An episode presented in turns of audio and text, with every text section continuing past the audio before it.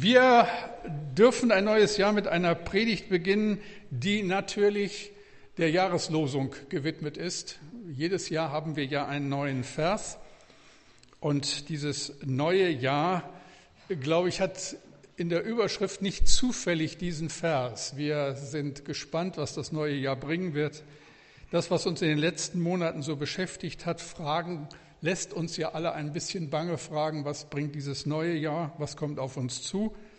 Und ich denke, was auch immer passiert, wir alle sind früher oder später auf Ermutigung angewiesen, auf Trost, auf Fürsorge angewiesen, auf eine liebevolle Umarmung, auf eine Geste der Anteilnahme, auf ein gutes Gespräch, ein segnendes Gebet. Ich weise auch immer wieder darauf hin, dass ja nach dem Gottesdienst hier auch immer wieder die Möglichkeit ist, mit sich beten zu lassen, Segen in Anspruch zu nehmen.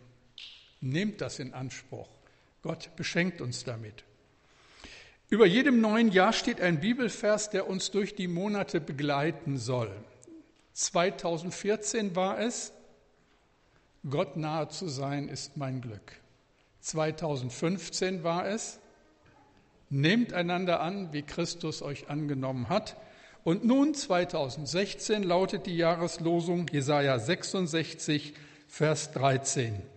Gott spricht, ich will euch trösten, wie einen seine Mutter tröstet.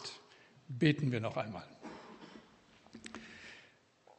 Lieber Herr, danke von ganzem Herzen, dass du uns diesen Gottesdienst schenkst. Danke für die herrlichen Lieder. Danke für deine Gegenwart. Davon leben wir. Und ich bitte dich ganz neu, öffne meinen Mund, dass er deinen Ruhm verkündigt. Danke. Amen. Das Wort Trost hat etwas mit Treusein zu tun. Laut Duden mit innerer Festigkeit, mit Starkwerden. Also wer einen anderen tröstet, der gibt ihm inneren Halt, der stärkt und ermutigt ihn, der bezeugt, ich stehe zu dir in Treue. Er gibt dem anderen etwas, woran er sich festhalten kann. Trost ist Nähe und Verständnis, aber Trost ist auch handfestes mit dabei sein, helfen, wo immer man kann. Wo haben wir Trost nötig? Was bedrängt uns? Was macht uns Angst? Was ist passiert? Ich habe so drei Dinge aufgeschrieben, die uns vielleicht helfen, das Ganze ein bisschen besser zu verstehen. Ein erster Punkt. Wir brauchen Gottes Trost in einer Welt, die uns Angst macht. Wer hätte vor zehn Jahren gedacht, dass der Nahe Osten mal zum Nahen Westen wird? Kein Mensch hat geahnt, welche Rolle Europa im Nahostkonflikt spielen wird. Menschen kommen zu uns, die alles verloren haben und die wirklich jede Gefahr auf sich nehmen, um nur ja dem Schrecken in ihrem Land zu entkommen. Und die Frage ist natürlich auch die, was das mit uns macht. Es ist manchmal, ich weiß nicht, wie ihr das so wahrnehmt, ein bisschen verwunderlich, wie Verse aus der Bibel plötzlich in unseren Alltag hineinsprechen. Plötzlich denken wir, wie kann das sein, dass das an diesem Tag nun genau so passt? Das kann auf uns sehr persönlich zutreffen. Das sind aber auch immer so die richtigen Worte zu den Ereignissen in dieser Welt, die uns stark beschäftigen. Und das jüngste Beispiel hat mich sehr, ja, sehr angefasst, weil ich sowas meine ich noch nie erlebt habe, solange ich die Losung lese.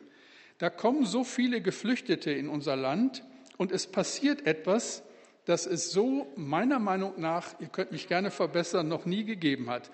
Wir haben ja die täglichen Losungen, wer das kennt, dieses Losungsbuch, da steht immer ein Bibelvers drin. Diese Losungen werden lange vorher, ein, zwei Jahre vorher gezogen und werden dann gedruckt. Für den November 2015 ist Folgendes passiert. Am 7. November stand da 3. Mose 1934, du sollst den Fremden lieben wie dich selbst. Okay. Am 8. November, einen Tag später, stand dieselbe Stelle da. Nur anders übersetzt. Ich weiß nicht, wer von euch das bemerkt hat. Das hat es meiner Meinung nach noch nie gegeben. zweimal dieselbe Stelle an den Tagen hintereinander. Wie gesagt, ich kann mich nicht erinnern, dass es das schon mal gab. Da fragt man sich natürlich, Herr, hast du mir was zu sagen? 3. Mose 19, 34 seht ihr ja da auch nicht. Wie ein, wie ein Einheimischer soll euch der Fremde gelten, der bei euch lebt. Und dann, damit wir es ja nicht vergessen, am 22. Dezember, kurz vor Weihnachten, nochmal 3. Mose 19, 11. Unterdrückt nicht die Fremden, die bei euch im Lande leben. Alles in dieser Dichte, in diesem Jahr, in diesem späten Herbst bzw. frühen Winter. Und ich habe mich so gefragt, könnte es sein, dass Gott uns was damit sagen will? Und dass er uns nicht alleine lässt, wenn wir so handeln? Aber dennoch haben wir Angst. Was passiert mit uns? Die ersten negativen Berichte über ankommende Flüchtlinge machen die Runde, Fremdenfeindlichkeit nimmt zu, nationalsozialistisches Gedankengut feiert Auferstehung, Frankreich erlebt einen nie dagewesenen Rechtsruck. Die EU droht auseinanderzubrechen. Wir hören davon, dass Christen aus Syrien und dem Irak in den Auffanglagern schikaniert werden. Wie viele versteckte Terroristen des sogenannten IS befinden sich unter den ankommenden Flüchtlingen? Wie sollen so viele Menschen angemessen versorgt und in Lohn und Brot gebracht werden? Alles Fragen, die wir, denke ich, ein Stück weit auch teilen.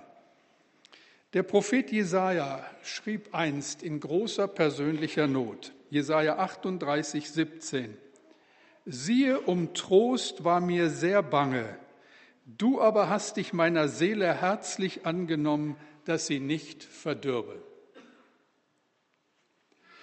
Im Dezember 1944 saß Dietrich Bonhoeffer bereits seit zwei Jahren im Gefängnis. Kurz vor Weihnachten schrieb er das Lied, das wir so gerne am Ende eines Jahres singen.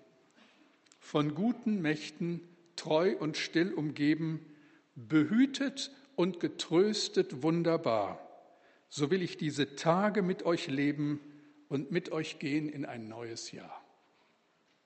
Herrlich behütet und getröstet, wunderbar. Was wollen wir eigentlich mehr?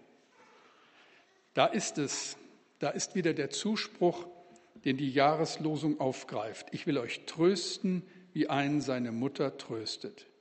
Ich denke, spätestens seit den Anschlägen in Paris wird uns auch hier in Europa bewusst, wie sehr unser ganzes äußeres Glück auf tönernen Füßen steht. Wir haben es schlussendlich nicht in der Hand. Nicht, wenn es um die Geschicke dieser Welt geht, um die große Politik, um Krieg und Terror, um Wirtschaftswachstum und Klimakatastrophe. Also beten wir dafür, dass sein Reich kommt und sein Wille geschieht und dass wir dabei sind und nicht tatenlos zusehen. Ein zweites. Wir brauchen Gottes Trost, weil es in unserem persönlichen Leben vieles gibt, das uns Angst macht. Es wäre doch richtig schön, wenn es einen solchen Zuspruch wie die Jahreslosung gar nicht gäbe, weil es keinen Grund gibt, uns zu trösten. Da kann ich nur sagen, träum weiter. Früher oder später brauchen wir Trost.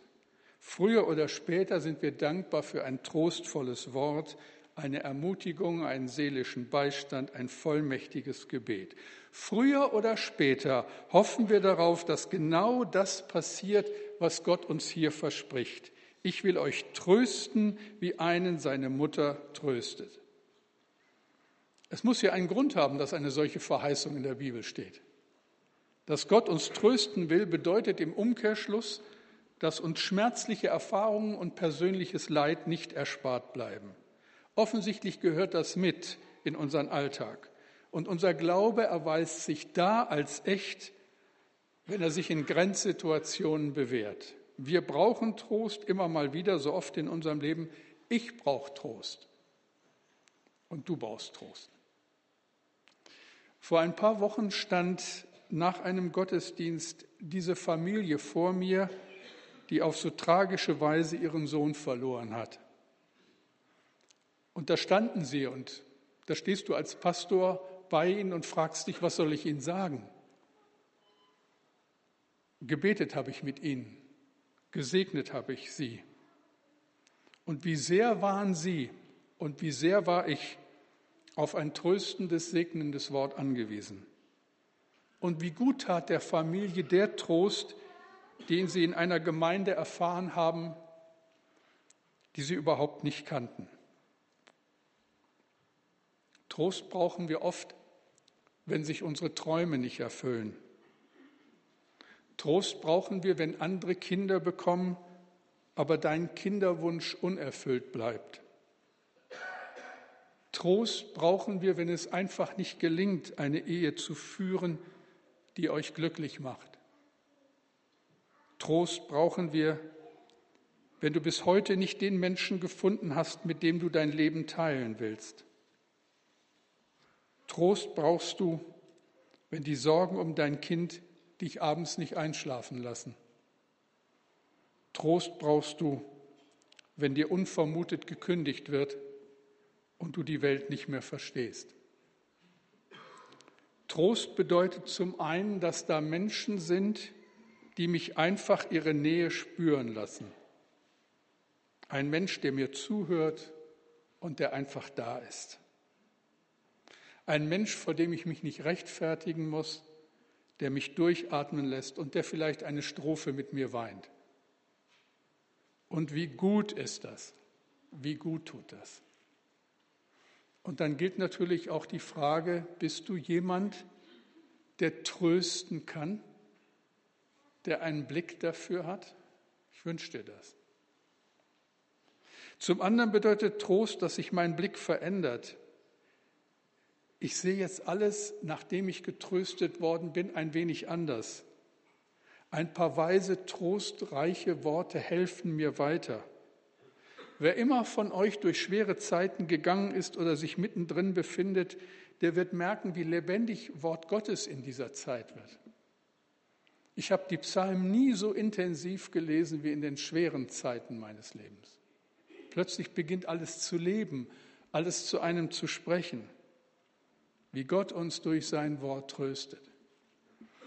Wisst ihr, wenn wir jetzt am Anfang eines neuen Jahres zum Alpha-Kurs einladen, dann doch nicht, weil wir Mitarbeiter haben, die zu wenig zu tun haben oder die unter einer Profilneurose leiden und auch mal hier vorne stehen möchten. Warum veranstalten wir einen Alpha-Kurs? Warum sind da Leute dabei, sich dann Woche für Woche das ans Bein binden, die vorbereiten, die Essen vorbereiten, die die Lektionen vorbereiten, die bereit sind, den ganzen Abend in einer Woche mit den Gästen zu verbringen?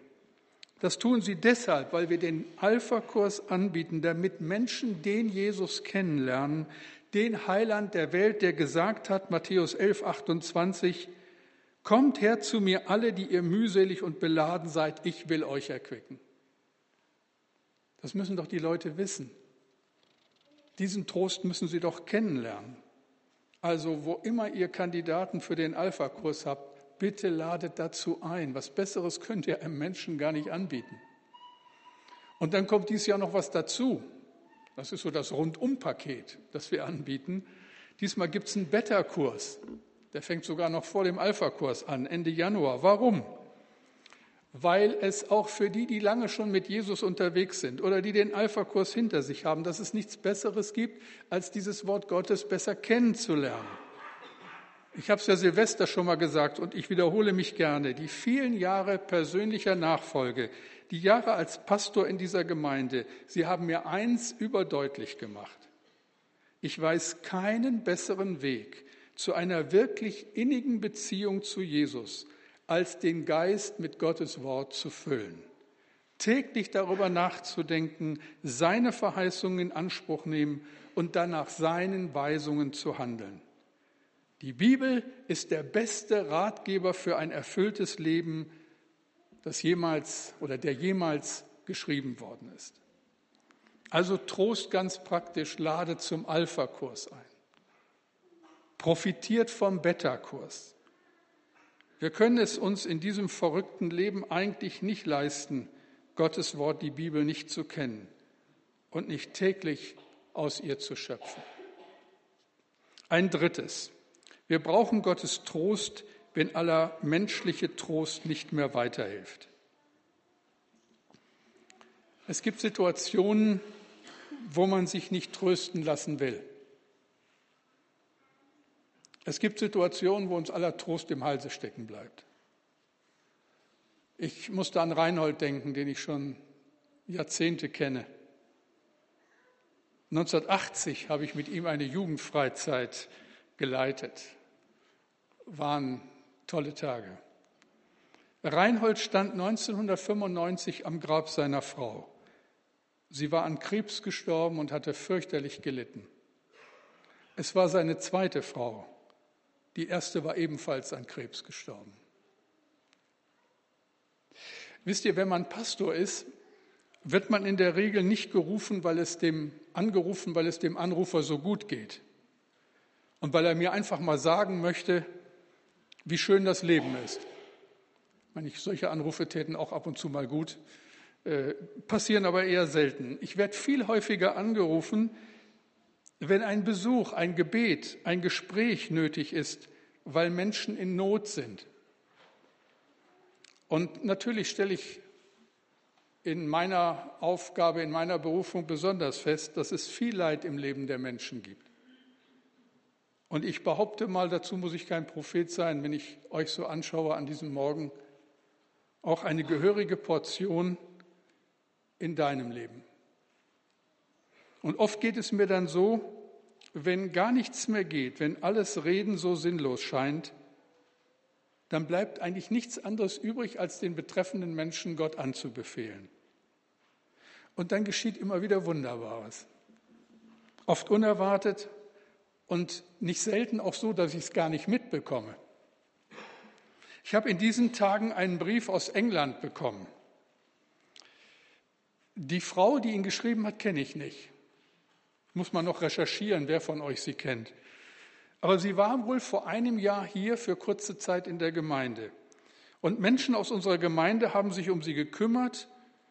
Und durch den Gottesdienst ist sie in besonderer Weise berührt worden und konnte geistlich neu durchstarten. Und jetzt, nach einem Jahr, schreibt sie uns und bedankt sich auf sehr berührende Weise für das, was sie vor einem Jahr in der Paulusgemeinde erlebt hat. Und sie schreibt, wie wohl ihr der Kontakt mit uns getan hat und wie sie erfahren durfte, dass der Heilige Geist sie in ganz neuer Weise erfüllt hat. Solche Briefe liebe ich. Das ist so gut. Und man kriegt so ein Ahnen von Gottes Wirken, ohne dass man es selbst bewusst realisiert hat. Paulus schreibt in 2. Korinther 1, 3 bis 4, Gelobt sei Gott, der Vater unseres Herrn Jesus Christus, der Vater der Barmherzigkeit, und Gott allen Trostes, der uns tröstet in aller unserer Trübsal, damit auch wir trösten können, die in allerlei, Trüb, die in allerlei Trübsal sind, mit dem Trost, mit dem wir selber getröstet werden von Gott. Wenn man das so liest, denkt man, was für Verse. Ein Teil des Trostes liegt darin, dass wir selbst zu Tröstern werden. Wir können trösten, weil wir selbst Trost erfahren haben. Logisch. Wir können mit den Trauernden weinen, weil andere mit uns geweint haben. Und wir können auf schnelle Antworten und oberflächliche Phrasen verzichten. Am 6. April 2013, 2013 las ich eine E-Mail von Rick Warren. Er hatte sie an seine Gemeinde geschrieben, an die Saddleback Church in Kalifornien. Der Anlass war ein schrecklicher. Sein jüngster Sohn hatte sich das Leben genommen. Rick schrieb, in 33 Jahren haben meine Frau Kay und ich jede Art von Krise durchlebt. Wir haben alles durchgestanden, aber jetzt brauchen wir euer Gebet. Unser jüngster Sohn Matthew, 27 Jahre alt, Mitglied der Saddleback-Kirche, ist tot. Ein Leben lang litt er unter schwersten Depressionen. Vor einigen Jahren sagte er zu mir, Dad, ich weiß doch, dass ich in den Himmel komme. Warum kann ich nicht sterben, damit dieses Leiden ein Ende hat? Rick Warren sagte an anderer Stelle, The greater the pain, the fewer the words. Je schlimmer der Schmerz ist, desto weniger bewegen Worte. Ihr Lieben, wenn die Worte versagen, wenn nichts mehr bleibt, dann ist Nähe angesagt, Anteilnahme, Fürbitte, praktische Hilfe. Gott bindet sich in seinem Trost an Menschen, Menschen wie du und ich. Uns gebraucht er, um für andere Tröster zu werden.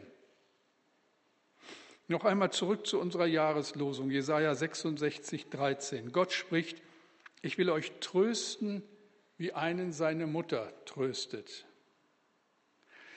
Da stellt sich ja die Frage, trösten Mütter anders als Väter? Oder vielleicht sogar besser? Ein Kollege von mir hat eine kleine Umfrage in seiner Gemeinde, in seinem Bekanntenkreis gestartet. Und da gab es so einiges zu hören. Unter anderem hörte er aber auch, dass heute viele Mütter viel zu beschäftigt sind, um zu trösten. Und das sollte nicht sein. Für ein Kind bedeutet der Trost der Mutter alles. Und dafür gibt es eigentlich keinen Ersatz. Im 19. Jahrhundert sangen die Sklaven in Nordamerika ein Lied, das bald die ganze Welt kannte. Sometimes I feel like a motherless child. Manchmal fühle ich mich wie ein mutterloses Kind. Mit diesem Lied eröffnete Richie Haven das legendäre Woodstock Festival 1968. Und wie kaum ein anderer Song drückte dieses Lied die Sehnsucht einer ganzen Generation nach Trost und Geborgenheit aus. Sometimes I feel like a motherless child. Gott spricht, ich will euch trösten, wie einen seine Mutter tröstet. Wie macht Gott das? Wenn ihr Illustrationen zur Jahreslosung seht, nachher am Ausgang bekommt ihr eine Karte mit der Jahreslosung als Geschenk mit auf den Weg. Viele dieser Bilder zeigen Mütter, die ihr Kind tröstend im Arm halten. Die Nähe der Mutter tröstet das Kind. Auch die Nähe des Vaters, wenn ich so nach hinten schaue, da steht die Mutter, da steht der Vater, äh, noch ein Kind. Das können Eltern, das kann Mutter in besonderer Weise. Im letzten Jahr ist unsere Familie, also meine Familie, wieder etwas größer geworden. Wir haben noch mal zwei Enkelkinder bekommen. Äh, Eliana und Stina sind geboren, die süßesten Babys der Welt, ist klar. Auch die schönsten übrigens, mal ganz nebenbei bemerkt. Weihnachten waren dann alle bei uns und gegen Abend ging bei Eliana gar nichts mehr. Und dann habe ich meinen liebevollsten Operblick aufgesetzt und wollte sie in den Arm nehmen oder auf den Arm nehmen. Das einsetzende Geschrei war unerträglich. Dann nahm ihre Mutter Sarah sie auf den Arm und das Kind hörte sofort auf und kuschelte sich an ihre Mutter. Das schaffe ich nicht. Gott spricht, ich will euch trösten, wie einen seine Mutter tröstet. Das ist einmalig. In der Nähe Gottes, und das will dieser Vers sagen, finden wir den Frieden, der höher ist als all unsere Vernunft und weiter als all unsere Angst. Wenn wir die Jahreslosung dann im Zusammenhang lesen, stellen wir fest, dass der Trost noch viel weiter geht. Jesaja schreibt, Jesaja 66, 13 bis 14, ich will euch trösten, wie einen seine Mutter tröstet. Ja, ihr sollt an Jerusalem getröstet werden. Ihr werdet sehen und euer Herz wird sich freuen und euer Gebein soll grünen wie Gras dann wird man erkennen die Hand des Herrn an seinen Knechten und den Zorn an seinen Feinden. Gott wird an Jerusalem handeln. Das heißt, Gott wird sein Volk sammeln und nach Hause bringen. Und eines Tages werden wir dort ankommen, wo kein Leid und kein Geschrei und kein Schmerz und keine Tränen mehr sind. Glaubst du das? Leute, das ist es. Das Ganze, was wir hier tun, bekommt nur durch diese Zukunftsperspektive Sinn. Sonst wäre das alles viel zu wenig. Gott wird Gericht halten und alle die, die heute meinen, tun und lassen zu können, was immer ihnen gefällt, werden sich vor Gott verantworten müssen. Vor dem Thron Gottes stehen die, die ihr Leben verloren haben, weil sie sich zu Jesus bekannt haben. Und Gott wird ihnen Recht verschaffen. Der Trost Gottes ist mehr als eine Umarmung, mehr als ein liebevolles Pusten über ein aufgeschrammtes Knie. Der Trost Gottes verändert die Welt, widersteht dem Bösen und hat am Ende das letzte Wort. Und jetzt muss ich euch was vorlesen. Und ich bitte euch genau zuzuhören. Denn das ist das, was uns verheißen ist. Offenbarung 21, 1 bis 5. Da schreibt der Apostel Johannes, und ich sah einen neuen Himmel und eine neue Erde. Denn der erste Himmel und die erste Erde sind vergangen und das Meer ist nicht mehr. Und ich sah die heilige Stadt, das neue Jerusalem, von Gott aus dem Himmel herabkommen, bereitet wie eine geschmückte Braut für ihren Mann. Und ich hörte eine große Stimme von dem Thron her, die sprach, siehe da die Hütte Gottes bei den Menschen. Und er wird bei ihnen wohnen, und sie werden sein Volk sein, und er selbst, Gott, mit ihnen wird ihr Gott sein. Und Gott wird abwischen alle Tränen von ihren Augen, und der Tod wird nicht mehr sein. Noch Leid, noch Geschrei, noch Schmerz wird mehr sein. Denn das Erste ist vergangen. Und der auf dem Thron saß, sprach, siehe, ich mache alles neu. Und er spricht, schreibe, denn diese Worte sind wahrhaftig und gewiss. Alles neu. Gott tröstet, wie ein seine Mutter tröstet. Und ich denke, wir haben ja keine Ahnung, was das in der Konsequenz bedeutet und wie schlimm es ist, wenn Menschen sich diesem Trost entziehen. Ein letztes noch und dann soll es gut sein. Wenn unser Leben sich dem Ende neigt, wenn in stillen Stunden Bilanz gezogen wird, wenn die Bilder der Vergangenheit in uns aufsteigen, dann kann es sein, dass uns eine schreckliche Ungewissheit befällt. Reicht es, fragen wir dann. Komme ich wirklich in den Himmel? Hat Gott mir wirklich all meine Schuld vergeben? Ein Freund von mir, auch Pastor, ein wenig älter als ich, hat das vor einiger Zeit erlebt und uns davon berichtet. Plötzlich kam über ihn, was man früher einen Gottesschrecken nannte.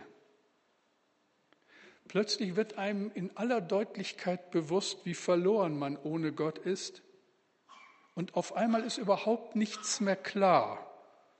Und es ist auch nicht mehr klar, ob es reicht weil zu sehr Schuld und Versagen eines Lebens mahnen, weil zu schwer wiegt, was nicht gut war in unserem Leben.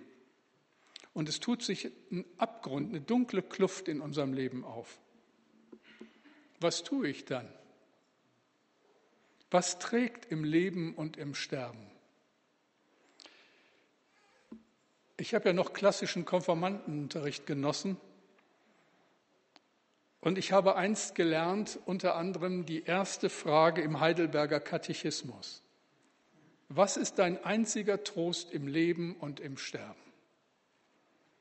Und ich kann zumindest den Anfang bis heute auswendig, dass ich mit Leib und Seele, beides im Leben und im Sterben, nicht mein, sondern meines getreuen Heilandes Jesus Christus eigen bin. Und dann heißt es weiter, der mit seinem teuren Blut für alle meine Sünden vollkommen bezahlt und mich aus der Gewalt des Teufels erlöst hat und also bewahrt, dass ohne den Willen meines Vaters im Himmel kein Haar von meinem Haupt kann fallen, ja auch mir alles zu meiner Seligkeit dienen muss. Darum er mich durch seinen Heiligen Geist des ewigen Lebens versichert und ihm forthin zu leben von Herzen willig und bereit macht. Was ist dein einiger Trost im Leben und im Sterben, dass ich mit Leib und Seele beides im Leben und im Sterben nicht mein, sondern meines getreuen Heilandes Jesus Christus eigen bin. Manchmal ist es gut, wenn man solche Dinge noch kann, wenn man sie mal gelernt hat. Er trägt uns, er tröstet uns wie eine Mutter. Ich denke, das Schlimmste, was einem Menschen passieren kann, ist, ihn nicht zu kennen, ihn nicht zu lieben, ihm nicht zu dienen. Beten wir.